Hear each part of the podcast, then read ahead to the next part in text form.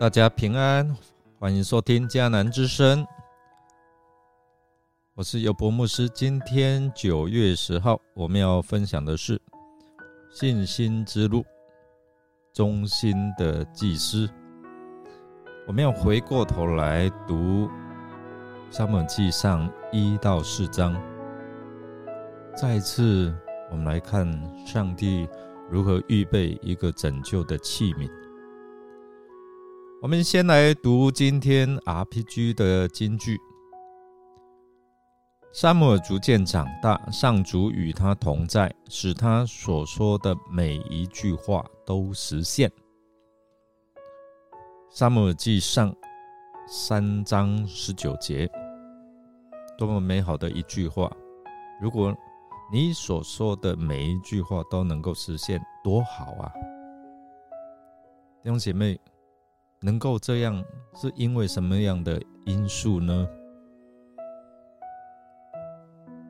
在萨姆尔出生的时候，那时候是年迈的以利在担任以色列大祭司和士师的时候，在那个时候，迦南人这些以色列的百姓，他们与他们有这样的接触。所以，其实，在属灵的光景上正在低潮，而非利士人正在威胁着以色列民的存亡。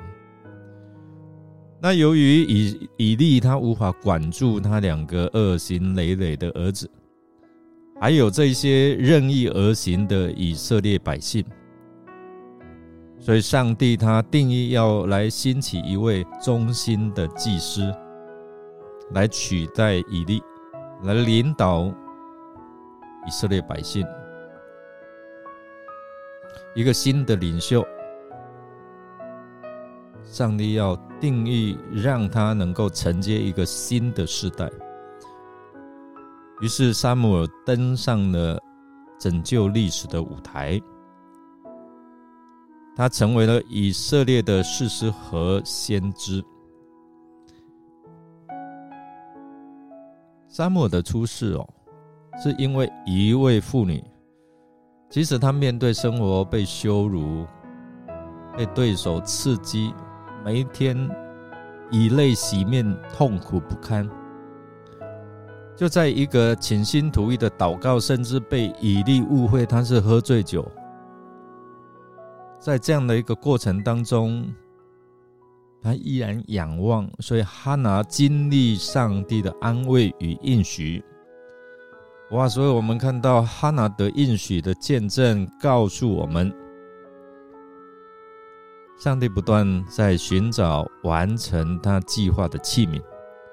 哈拿的祷告，正是人能够对上帝的命定最好的回应。所以后来，上帝给他。啊，生出了萨姆尔。那在小萨姆尔断奶之后，就被送到示罗的会幕里，成为完全献给上帝的人。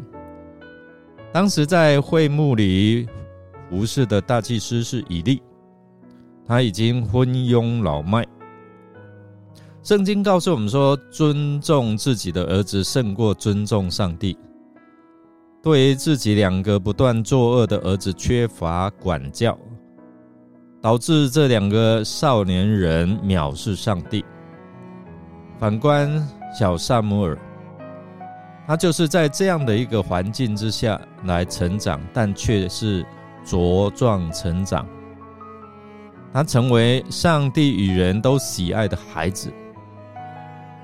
他能够这样出淤泥而不染。能够在这样的恶劣的环境当中成长，其实是出于上帝亲自的保守，也与哈拿近前的榜样、热切的祷告有密不可分的关系哦。所以这也提醒我们弟兄姐妹，我们做父母的祷告，对孩子是有很大的影响力，甚至影响到他们未来的道路。在上帝语言稀少的时代，年幼的沙姆尔，他能够听见上帝的话语，这也开启了一个新的时代。上帝从创造人类之后就开始对人说话，但顺服回应者寥寥可数。沙漠成为在那个时代里上帝所重用的器皿，就是因为他用单纯清洁的心来对上帝的话语有美好的回应。上帝不需要他的器皿，他所使用的管道有多大的恩赐、多大的才干。上帝要的只是一颗敬畏、听从他话语的心，并愿意用诚实无畏的心来传讲他的真理，就是忠心。所以，上帝以特别的方式拣选了萨姆尔，并用他温柔慈爱的手。为沙姆预备了成长的环境，让他成为上帝使用的尊贵器皿。今天，无论我们周遭的环境是多么的恶劣、多么的败坏、混乱，只要我们愿意真正顺服在上帝、上帝的话语，并立志成为上帝合用的器皿，弟兄姐妹，上帝一样也会在一切不完美的当中。预备你，使用你，使用每一个人。你愿意预备好吗？你愿意听从上帝的话吗？我们来默想，小萨姆尔在一个缺乏属灵榜样的环境当中长大，却成为上帝重用的先知和士师。他是怎么做到的呢？这对你我有什么启示？有什么提醒？我们一起来祷告。亲爱的天父上帝，感谢你在我们的生命当中引导我们走在一条信心之路。你一直用你的话语来牵引着我们，帮助我们能够迈开信心的步伐。我们祈求主圣灵保守我们的心。你如果保守沙姆的心，也保守我们的心。让我们能够成为忠心良善的儿女，让我们能够天天渴慕你的话语，聆听你的话语，顺服你的话语，因为你是我们的避难所，你的话语能够照亮我们人生的旅程，也引导我们不偏离你的真理道路。我们恳求主圣灵保守我们一生活在主的应许当中。我们将祷告感谢，是奉靠主耶稣基督的圣名求，阿门。